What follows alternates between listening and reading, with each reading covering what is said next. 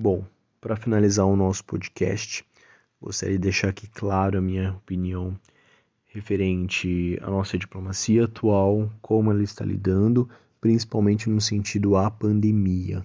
Né? Eu acredito que sim, é um momento muito delicado para todos, é, e pro, especial para o nosso governo, onde vai impactar diretamente na nossa visão externa do país.